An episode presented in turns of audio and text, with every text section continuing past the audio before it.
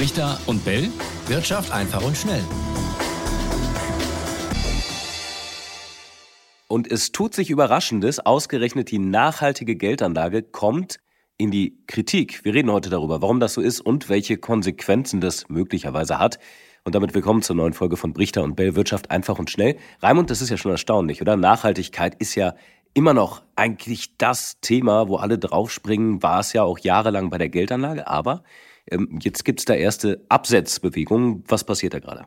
Ja, das ist wirklich erstaunlich. Es geht vor allen Dingen um zwei Dinge. Erstens, es hapert leider oft bei der Rendite. Aus manchen Nachhaltigkeitsfonds wurde deshalb auch Geld abgezogen, während andere auch nicht nachhaltige Zuflüsse hatten im letzten Jahr. Und zweitens, es mehren sich mittlerweile auch Zweifel an bestimmten Nachhaltigkeitskriterien. Dafür galten ja äh, bisher drei Buchstaben ESG für Environment, Social und Governance, also für Umwelt, Soziales und gute Unternehmensführung. Einer der Trendsetter dafür war ja übrigens auch Larry Fink, der Chef des weltgrößten Vermögensverwalters BlackRock, spätestens seitdem er von den Unternehmenschefs weltweit eingefordert hatte, sich den Nachhaltigkeitskriterien zu verpflichten, kam niemand mehr an dieser Nachhaltigkeit vorbei. Aber interessanterweise war es auch er, der bei den ersten war, die sich seit einiger Zeit nun wieder vom ESG-Begriff distanzieren. Im Sommer letzten Jahres kündigte Fink nämlich an, er wolle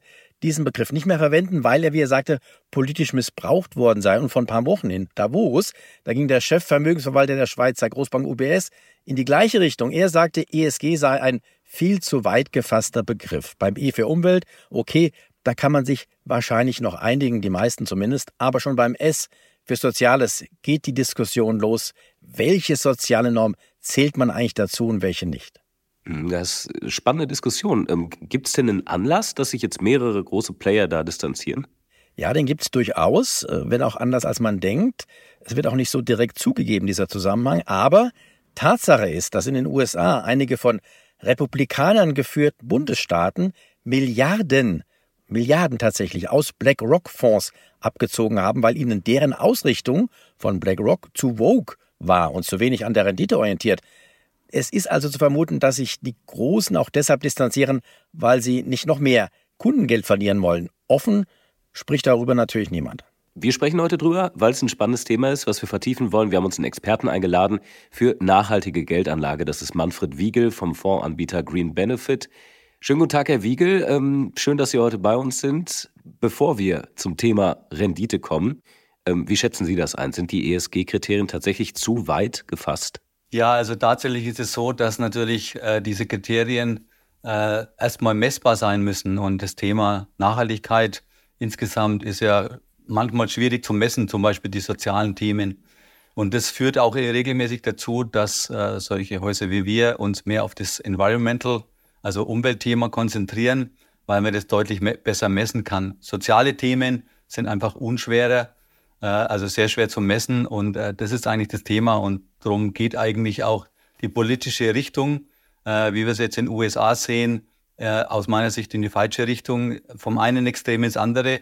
Äh, ich glaube schon, dass man sagen kann, äh, dass das nach wie vor Bedeutung hat äh, dieses Thema. Und man sollte jetzt nicht den Fehler tun, was vielleicht jetzt bei großen Firmen gemacht wird, dass man das Fähnchen im Wind raushält und da, wo der meiste Druck herkommt, äh, da richtet man sich neu aus. Kleine Vorboutiquen wie unseres, äh, unsere Vorboutique äh, werden das nicht tun. Wir werden äh, auf Linie bleiben. Wir werden äh, das, was wir uns vor zehn Jahren vorgenommen haben, auch weiterhin umsetzen. Äh, und natürlich große Fondsgesellschaften haben da immer wieder das Problem, dass sie sehr viele Fonds haben äh, und die können nicht alle jetzt auf einmal nachhaltig sein. Aber Sie orientieren sich ja auch, wenn ich das richtig verstehe, tatsächlich nur am E für Environment. Also Sie haben damit mit S und G auch gar nichts zu tun. Ist das richtig?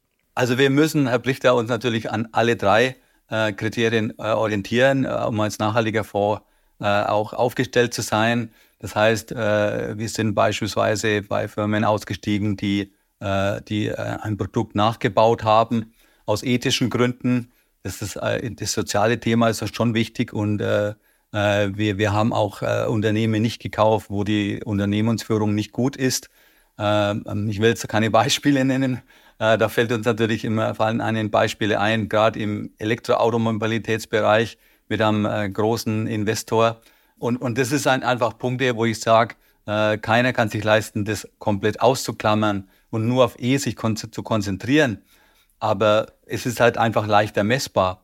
Und äh, uns äh, liegt das auch ähm, sehr am Herzen, mit der Umwelt äh, die Schöpfung zu bewahren. Mir persönlich liegt da sehr viel dran. Äh, und darum haben wir auch dieses Thema mehr in Fokus gerückt. Also in Fokus rücken heißt vielleicht mal so eine Gewichtung für einen Zuhörer, äh, dass er es ungefähr einschätzen kann. Wie sind Sie in den drei Bereichen äh, ungefähr gewichtet? Also wir sind zurzeit aktuell in den Bereichen, im Umweltbereich eigentlich zu 90 Prozent gewichtet. Und die anderen zwei Themen, die, die spielen hinein, weil die beachtet werden müssen. Also ich kaufe keine Umweltaktie, die die, die Mitarbeiter schlecht behandelt oder ähm, die äh, soziale Standards äh, nicht einhält. Äh, da gibt es auch verschiedene Messmethoden, UN Global Compact zum Beispiel. Äh, also da gibt es äh, gibt's sehr gute Ansätze, um das messbar zu machen. Also da muss man natürlich auch beide anderen auch mit berücksichtigen, also Social und Governance, gute Unternehmensführung, aber das ist nicht äh, der Schwerpunkt dann. Aber selbst bei der Umwelt alleine ist es ja gar nicht so einfach. Es gibt jetzt äh, teilweise auch schon wieder welche, die sagen, naja, Atomkraft, das ist ja durchaus klimaschonend, äh, investieren wir doch in Atomkraft. Ähm, wir wollen jetzt nicht über Atomkraft diskutieren, denke ich, aber was soll man denn generell beachten, wenn man in so einen Nachhaltigkeitsfonds investiert? Ähm, da gibt es ja tatsächlich so unterschiedliche Ansätze. Ja, Herr Brichter, das ist wirklich eine gute Frage, denn äh, das wird mir als oft gestellt ähm, von Investoren, diese Frage, wie suche ich mir den besten Fonds für mich raus? Und da gibt es eigentlich nur eine Antwort. Jeder hat eine andere Sicht auf das Thema Nachhaltigkeit. Nehmen wir, das, Sie hatten es angesprochen, das Thema Kernenergie. Äh, in äh, Frankreich ist das ein ganz anderes Thema als wie in Deutschland. Äh, in, äh, in Kernenergie äh, macht in Frankreich sehr viel der, der Stromgewinnung aus und der Energiegewinnung, der Energieherstellung. Äh, und das ist aber in Deutschland komplett anders. Also in, in Frankreich wenn ich dort Kernenergie ausschließe als, als Fondsmanager, Fondsadvisor, dann habe ich ein Problem. Ähm, in Deutschland schaut es wieder komplett anders aus. Also jeder Anleger muss sich selber entscheiden, was ist mir wichtig und muss dann einen Abgleich durchführen mit dem, was eigentlich in dem Fonds drin ist. Das heißt, was verstehe ich als Anleger unter Nachhaltigkeit? Und dann ähm, schaue ich in den Fonds hinein oder in den ETF oder in das Anlageprodukt äh, und, und versuche dann einen Abgleich zu machen, deckt sich das mit meinen eigenen Vorstellungen.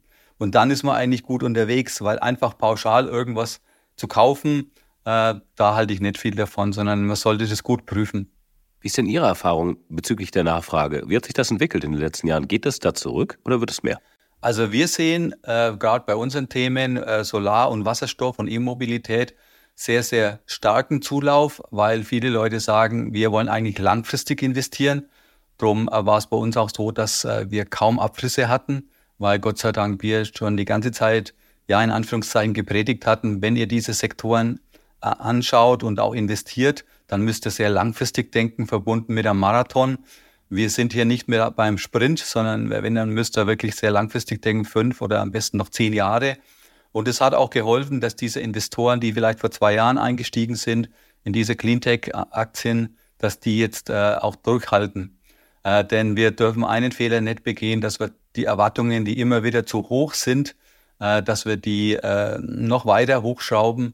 Äh, und das war eigentlich auch das Problem, äh, dass die Erwartungen zu stark gewachsen sind und die so kurzfristig nicht erfüllt werden konnten. Aber auf die Sicht von zwei, drei, vier, fünf Jahren äh, bin ich da sehr zuversichtlich, dass auch die Erwartungen erfüllt werden können. Mhm, das ist ein wichtiger Punkt, äh, den Sie ansprechen. Ähm, lassen Sie uns mal über die Renditen sprechen. Viele nachhaltige äh, Geldanlagen haben sich ja im vergangenen Jahr tatsächlich nicht so gut entwickelt, während die Aktienmärkte das äh, sehr gut getan haben. Woran liegt das genau? Es kamen natürlich sehr viele äußere Einflüsse. Allgemein für Hightech- und Technologieaktien war das Thema starke Zinserhöhungen der Notenbanken. Das hat einen sehr, sehr starken Einfluss von außen gehabt. Viele Shortseller haben sich diesen äh, Trend kurzfristig angeschaut und haben gesagt, okay, da kann man äh, kurzfristig Geld damit verdienen äh, und haben also die Short-Selling-Quoten massiv nach oben äh, gebracht. Das hat natürlich dazu geführt, dass, dass eigentlich Dinge beim Unternehmen, äh, was eigentlich äh, für das Unternehmen super gelaufen ist, beispielsweise bei einem Wechselrichterhersteller, äh, der steigende Gewinne, steigende Umsätze hatte, trotzdem um 80 Prozent nach unten gegangen ist. Äh, und im Solarbereich waren es zum Beispiel die Überkapazitäten, die immer wieder äh, ähm, da sind. Das hatten wir vor zehn Jahren schon, äh, als die chinesischen Produzenten starke Überkapazitäten aufgebaut hatten und den Markt äh, überflutet hatten und dann die Preise massiv gefallen sind und auch die Aktienkurse der Unternehmen. Und das Gleiche erleben eigentlich aktuell auch wieder. Also es ist eigentlich eine Blaupause vor dem, was wir vor, eigentlich vor zehn Jahren schon mal erlebt hatten. Das ist tatsächlich ein sehr gutes Stichwort, ähm, wenn auch eher im negativen Sinne tatsächlich mal die langfristige Rendite sich ähm, zu betrachten mit ähm, gerade mit Green Energy Fonds. Ähm, äh, ich habe mir mal äh, den weltweiten Aktienindex angeguckt von MSCI ähm, für alternative Energien und der, der steht jetzt 25 Prozent niedriger als vor 15 Jahren. Das heißt, damit ließ sich in den letzten anderthalb Jahrzehnten nichts verdienen. Es ließ sich eigentlich nur Geld verlieren. Und zum Vergleich mal der MSCI Weltindex, den ja viele für Sparpläne verwenden, der hat in der gleichen Zeit mehr als 400 Prozent plus gemacht. Frage also an Sie.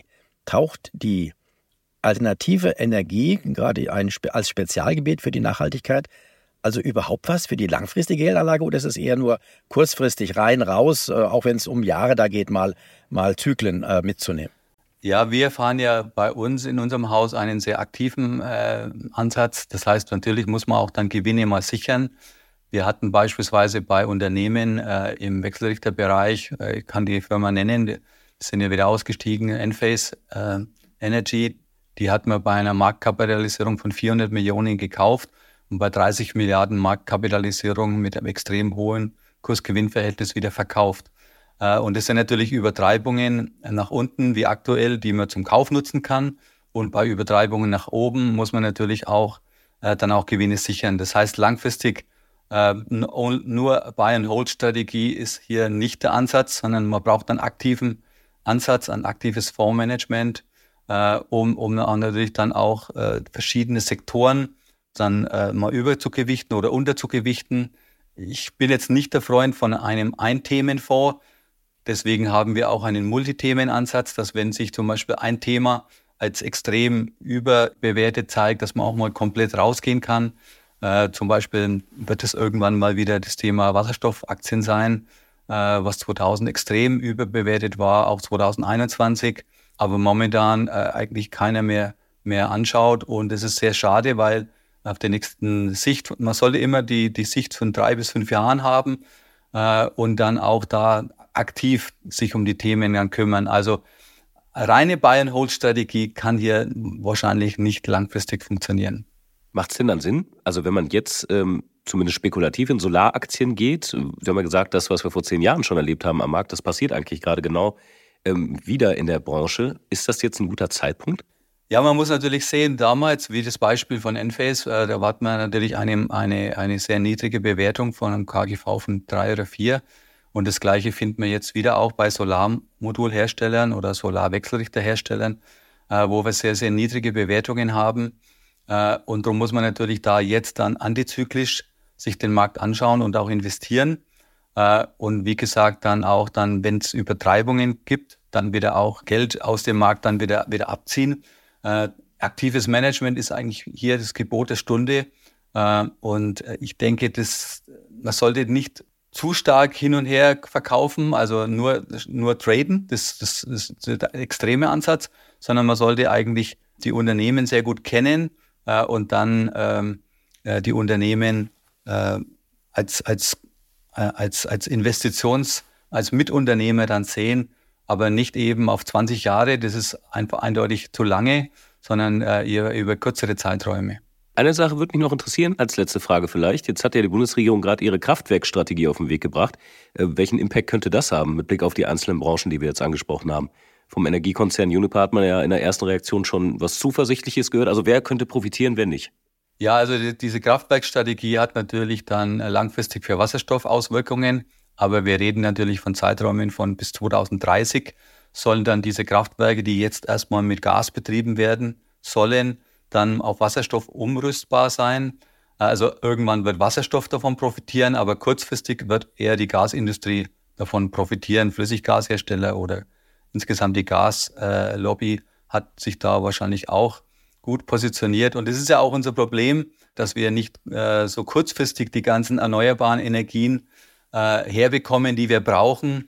Und da ist wieder langfristig natürlich Wasserstoff wieder ein Thema, um, äh, um Energie, die wir uns zum Beispiel im Mittleren Osten äh, dort als grüner Wasserstoff äh, einkaufen, zu uns transportieren lassen, den wir dann hier in Europa nutzen können, weil wir gar nicht so viel Elektrolyse installieren können in Europa, in Deutschland, äh, wie wir benötigen. Und darum geht es eigentlich nur über internationale Vereinbarungen, über Zusammenarbeit. Äh, und die Abhängigkeiten von einem großen Katar oder auch wenn es USA ist, vom Flüssiggas, das ist nie gut. Das hat das Beispiel Putin gezeigt, sondern man sollte die Abhängigkeiten komplett abbauen und sehr auf eine breite Basis stellen mit, mit Vereinbarungen in vielen Ländern, zum Beispiel aus dem ganzen Mittelmeerraum. Das wird die Zukunft sein in den nächsten 10, 15 Jahre. Ja, schönen Dank, Herr Wiegel. Ich nehme daraus jetzt mal mit, dass äh, das Investment in nachhaltige ähm, Anlageformen, vor allen Dingen eben in alternative Energien, tatsächlich nicht so einfach ist. Und äh, so buy and hold, also einfach nur kaufen und liegen lassen, funktioniert dann nicht.